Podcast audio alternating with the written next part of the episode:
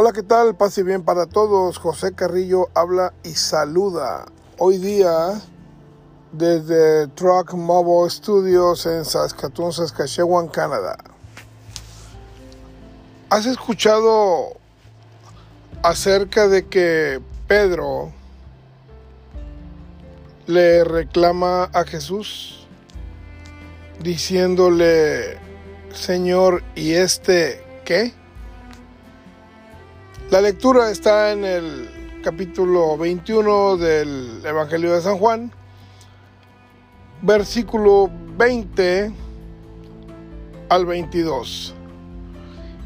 Y esto nos habla aquí de que Pedro recién había recibido de parte del Señor Jesús las palabras que conocemos después de las tres preguntas que le hace el Señor Jesucristo Pedro. Pedro, ¿me quieres? Pedro, ¿me quieres más que estos? Pedro, ¿me amas? Y a cada respuesta que Pedro decía que sí, el Señor Jesús le decía, apacienta mis ovejas, alimenta mi rebaño. Entonces, el Señor Jesús le da una aseveración en el versículo 18 del mismo capítulo 21 de San Juan. Le dice, en verdad, en verdad te digo, cuando eras joven, tú mismo te ceñías e ibas a donde querías, pero cuando llegues a viejo, extenderás tus manos y otro te ceñirá y te llevará a donde tú no quieras. Con esto el Señor Jesucristo le indicaba la clase de muerte con que iba a glorificar a Dios. Dicho esto, añadió, sígueme.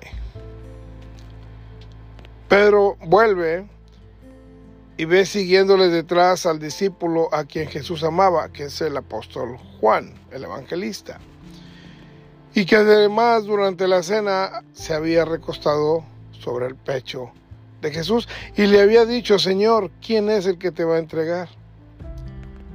Pedro viéndole, le dice a Jesús, Señor, ¿y este qué? Y Jesús le responde a Pedro, versículo 22, si quiero que se quede hasta que yo venga, ¿qué te importa? Tú sígueme. Pedro se equivocó. Pedro no se disculpó, pero su silencio lo dijo todo. Existe un libro que se llama Cómo ganar amigos e influir sobre las personas. Hay un capítulo, capítulo 3, dice, si se equivoca usted, admítalo. ¿Cuántas veces nos equivocamos y no lo admitimos? Sacamos excusas. Nos vamos por otro lado queriendo tapar el error y quedamos peor todavía. ¿Cuántas veces? ¿Cuántas veces?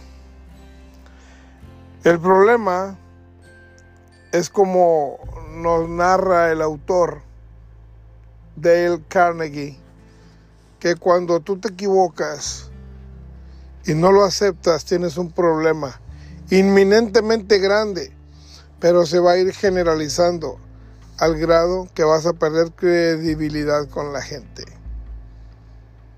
Lamentablemente, policías, agentes de seguros, vendedores de lo que tú quieras, caen en el mismo error y no tan fácilmente se disculpan.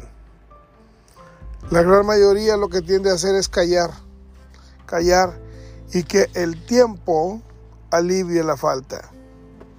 Pero debemos de ser sinceros, porque esa falta de equivocarse se va generando en una mentira.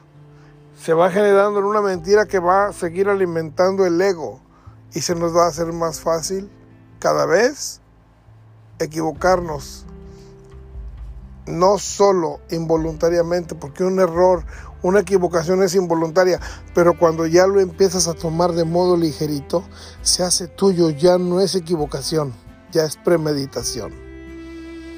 Así que tomemos la conciencia y actuemos en consecuencia, porque primero debemos obedecer a Dios.